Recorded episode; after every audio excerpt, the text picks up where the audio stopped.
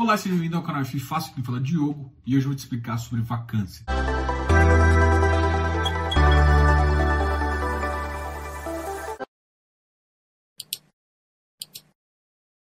Vou falar vacância de uma forma que você nunca deve ter escutado antes, de forma bem simples e bem didática, para te explicar desde o começo como funciona a vacância. Vou, vou começar com um exemplo que basicamente é o que é interessante aqui. Bom, vamos supor que você tem dois apartamentos. O primeiro apartamento, numa região no setor oeste, com 100 metros quadrados e você recebe R$ 1.500 de aluguel.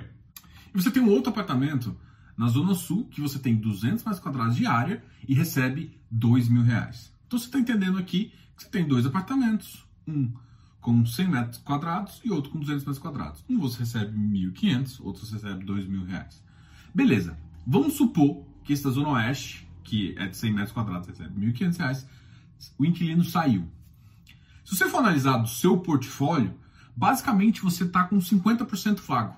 Então, sua vacância seria de 50%. Por quê? Você tem dois imóveis e um uh, está vago. Então, dos dois, um 50%.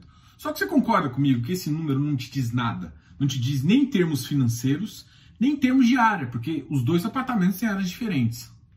Você concorda com isso? Então, é exatamente isso que o mercado funciona. Então, a gente acabou sendo criado dois tipos de vacância: uma vacância física e uma vacância financeira, justamente para entender melhor. Porque se a gente fala só de vacância em relação ao portfólio, você não consegue ter nenhuma estimativa financeira, nenhuma estimativa física. Então tá, nesse exemplo então, o que, a gente vai falar? O que, seria a vacância física? A vacância física é 33%. Como assim, Diogo? Qual que foi o tamanho? Ah, saiu uma pessoa. Essa pessoa, ela deixou o apartamento. O apartamento tinha quantos metros quadrados? 100 metros quadrados. Qual que é o tamanho do portfólio? Ah, Diogo, é 100 metros quadrados aqui e 200 metros quadrados aqui. Então, o total do portfólio é 300 metros quadrados. Então, se saiu o cara de 100 e você tem um total de 300, a divisão fica 100 dividido por 300, que dá um terço, que dá 33,33%. Ou seja, a sua vacância agora é 33,33%. Ah, então agora eu fico. Eu, eu, se eu sei o tamanho da área bruta locável que eu tenho, ou seja, a soma de todas as áreas dos meus apartamentos, ou até de um, de um log que eu tenho, eu consigo saber mais ou menos qual é a minha vacância física. Pô, muito legal isso, né? Ou seja, a, a vacância física, ela já te dá uma ideia de qual, de quantos por cento, em termos de metros quadrados, você tem de área de vaga. Então, essa é a informação. Então, a vacância física, ela te passa uma informação de área total que você tem para alugar versus o que realmente está vago. Ah, pô, legal, isso já me dá uma informação muito mais, mais interessante, muito mais precisa. Além disso, vamos citar o seguinte, cara, a pessoa de 100 metros, do apartamento que saiu de 100 metros quadrados, ele pagava R$ 1.500. Agora vamos calcular a vacância financeira. Então, ou seja, você tinha R$ 1.500 e quanto que o outro pagava? O outro dizer, ainda paga, porque não saiu.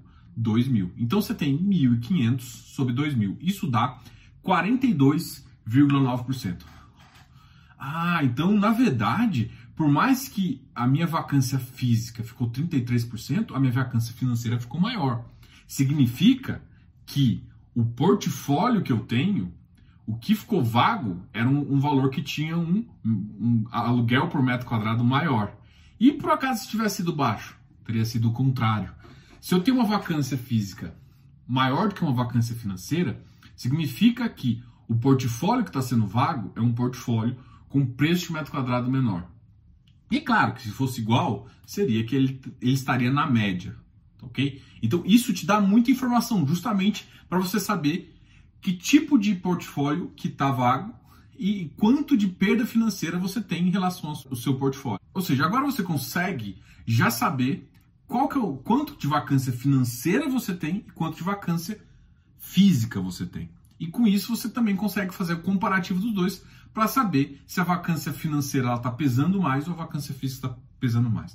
É claro que é, isso só te dá uma ideia de que se o portfólio está vago numa área onde tem um metro quadrado mais caro ou um metro quadrado mais barato perto do seu portfólio. Então, é por isso que a gente fala de vacância financeira e vacância física. E a gente não usa muito o termo vacância normal, porque assim, não te, não te adianta em nada simplesmente saber que tem um vago de 2. Isso é uma informação que ela fica vazia e é por isso que a gente usa vacância física em termos de metro quadrado e uma vacância financeira em termos de valor financeiro que esse aluguel pode gerar. Você concorda que se você for alugar de novo, não necessariamente esses 1.500 que você recebia do aluguel anterior, pode ser mais ou pode ser menos. Então a vacância financeira também, ela te dá uma ideia do potencial. Ela não te diz exatamente quanto vai ser, que pode ser menor ou maior dependendo do ciclo econômico.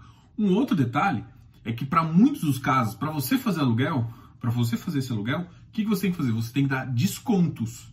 E o desconto, apesar da vacância física continuar, deixar de existir, a vacância financeira continua. Porque se você der um desconto, o valor financeiro você não vai receber. E existe um desconto, por exemplo, em lajes, de dois a três meses. Um outro detalhe também que torna esses valores diferentes é que muitas vezes, quando você, contra, você contrata um agente externo para te ajudar a alugar, e esse agente externo cobra parte do aluguel. Então, você demora a receber porque você dá uma carência, além disso, você tem que pagar esse agente que te ajudou a alugar. Então, trabalho com vacância é muito grande e por isso que esses números de vacância física e financeira normalmente ficam um pouco descasados. Beleza? Esse aqui foi justamente um vídeo para te explicar detalhadamente qual é a diferença entre vacância física, vacância financeira e a própria vacância. E você consegue entender muito melhor qual que é o objetivo de cada uma e também fazer uma análise muito mais detalhada. Beleza?